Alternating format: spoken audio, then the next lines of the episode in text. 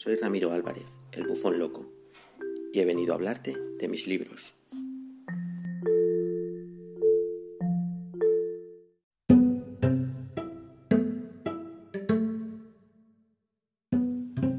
Bienvenidos un día más a estos pensamientos de un bufón loco. Sé que en el anterior episodio, eh, al finalizar, comenté que continuaría leyendo las crónicas de un bufón loco, pero eh, como siempre surgen imprevistos. Y uno de estos imprevistos, grato imprevisto, es que he recibido eh, esta semana dos libros, eh, Telarañas gigantes y Mi existencia en la cuadrícula, de Oscar Millán Vivancos, un amigo escritor y, y ahora también podcastero, o como se pronuncie, podcaster, si a quien le gusten los términos raros, eh, también literario como yo, ya llevamos muy poquito los dos, de hecho creo que nacimos el mismo día, el mismo día me refiero a en las ondas o en las redes. Y, bueno, pues eh, he decidido pues hacer un hueco, eh, es una idea que siempre he tenido, el no solo leer textos míos, sino dar hueco a, otros o a cosas que me gusten y leerlas y comentarlas. Y en esta ocasión eh, voy, a, voy, a, leer eh, los cinco primeros poemas de Telarañas Gigantes, porque estamos hablando de un poemario de, temática oscura, siniestra. Eh, diría que muchos de sus textos eh, son terroríficos y a, un servidor que siempre le ha gustado mucho el tema del terror y, lo gótico y demás, pues eh, lo encuentra fascinante. Así que voy a pasar a, a la lectura de estas telarañas gigantes. Espero que os gusten.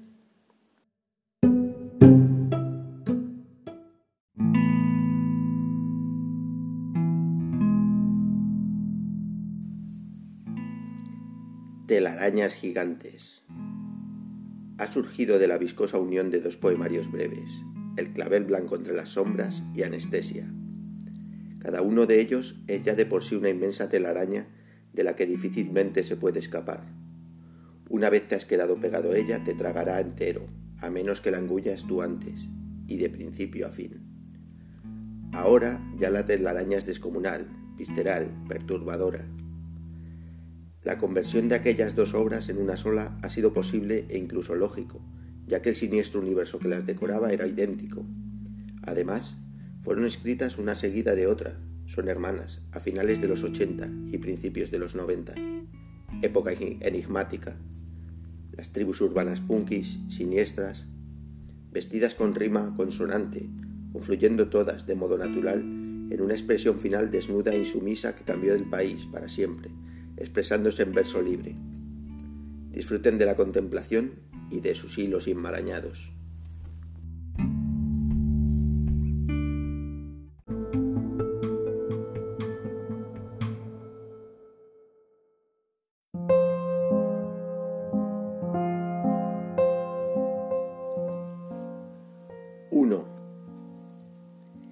Si algún día llego a morir, incinerad mi cuerpo y separad mis cenizas en dieciséis montañitas. Mezclad dos o tres con la tinta de los tinteros de los poetas que jamás llegué a leer. Impregnad con siete de ellas las raíces de todos los clameles blancos que respiren agua de lluvia. Subid a un abismo y dejad que otra sea robada por el viento en vuestra mano. Echad alguna al mar, nadie mejor que él podría esparcirme, y espolvoreádtelo con lo restante las alas de una débil gaviota sin rumbo.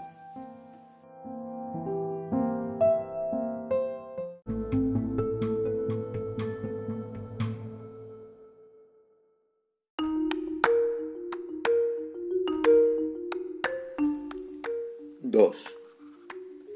Detesto el frío insípido del invierno que se acerca, y es que el sol echo de menos, y es que yo amo lo ardiente. Y soy amante del fuego, juego con velas, cerillas. Mi cuerpo tiño de negro. río alegre al derramar la ardiente cera en mis dedos, clavándome agujas gozo si su punta se halla ardiendo.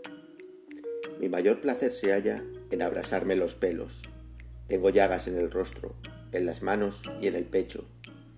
Quiero quemarme los ojos para sufrir y ser ciego. Provoco lástima, angustia, provoco risas y miedo.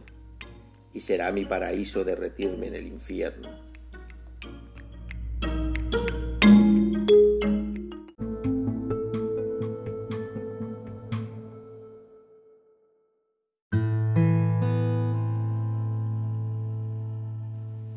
3. Los hay que no utilizan sus manos, no es el caso de los que por morder nos mordimos hasta los codos. Tan solo creo en la muerte, ni Dios ni Satán aparecieron cuando necesité su ayuda. Tacho con cruces la religión cristiana, quemo con fuego las cruces invertidas. Las siluetas a las que llega la luz se insensibilizan, el cabel blanco solo puede hallarse entre las sombras.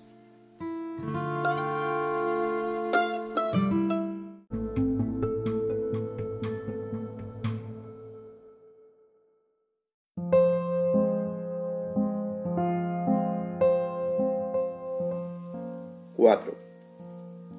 El mejor de mis amigos falleció en enfermedad y quise guardar su alma en un frasco de cristal. Era muy fría la noche, de infernal oscuridad. No hubo tormenta ni truenos, si un silencio sepulcral. Y pude encontrar su cuerpo, que ahora descansaba en paz, envuelto entre polvo blanco, descomposición carnal. Amé agarré y arranqué toda su piel sin piedad. Sin piedad corté sus manos y brazos con un puñal. Se levantaron sus párpados. Quiso observar su final. Destrocé ojo por ojo, sin atreverme a mirar. Desgarré todo su cuerpo, mordí masa cerebral, despedacé cada hueso, todo un crimen material. Vi el desastre cometido, supe que el arma es mortal. En mis manos vi su sangre, tan solo pude llorar.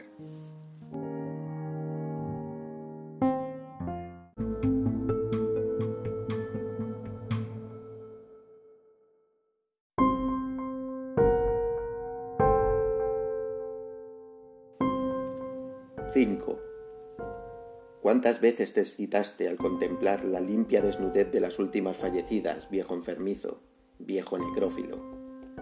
Ayer cesaron tus masturbaciones angustiantes, era toda una princesa, belleza infinita.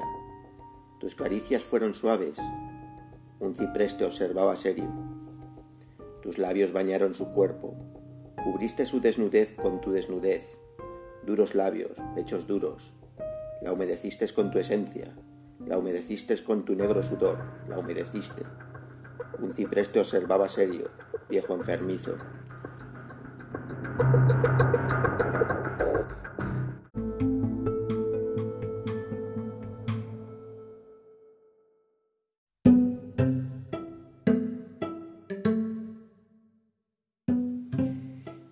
Y hasta aquí la lectura de este episodio de Telarañas Gigantes de Óscar Millán Vivancos. Como habréis podido comprobar, se trata de, poemas, y como ya adelanté al comienzo, poemas eh, de un tono, de, una, de un trasfondo gótico oscuro, muy oscuro, eh, que se acerca a, esos oscuros pensamientos que, que el ser humano de alguna manera eh, guarda dentro. Eh, he leído los cinco primeros, eh, el resto siguen esa tónica. Algunos pueden ser más, más irónicos, otros tan siniestros como estos. Y, la verdad que, que, me han gustado, me han gustado mucho por, por el uso que, del lenguaje que, que tienen. usa eh, recursos eh, de, terror, del, terror más clásico, como de Lovecraft o de Edgar Allan Poe, y, los, mezcla con, una serie de situaciones que, pueden llegar a, perturbar al, lector, pero eh, tal y como los ha tratado, no, no llegan a ser tienen una cierta belleza. Eh, una cierta belleza. Este último, por ejemplo, que he leído, del necrófilo, se acerca a temas, iba a decir, tabú. Hoy en día yo creo que el tabú es más bien poco, aunque luego vemos eh, día sí, día no por la televisión que, eso no es así, que existe en este mundo mucho más tabú del, que debería existir en, en una civilización moderna. Pero son obras como estas, valientes, las que hacen que, el mundo pueda seguir avanzando, que veas que tienes auténtica libertad para crear el, arte o expresar tus ideas eh, y llegar a otras personas. Eh, os aconsejo que leáis estas telarañas gigantes de Oscar Millar Vivancos y no os arrepentiréis porque en ellas os acercaréis al lado oscuro del ser humano y a lo mejor encontráis el vuestro y a lo mejor veis la luz de que hay o que existe esparcida por ahí. Y hasta aquí las telarañas gigantes. El próximo día continuaré con las crónicas de un bufón loco. Espero que hayáis disfrutado de este episodio. Chao.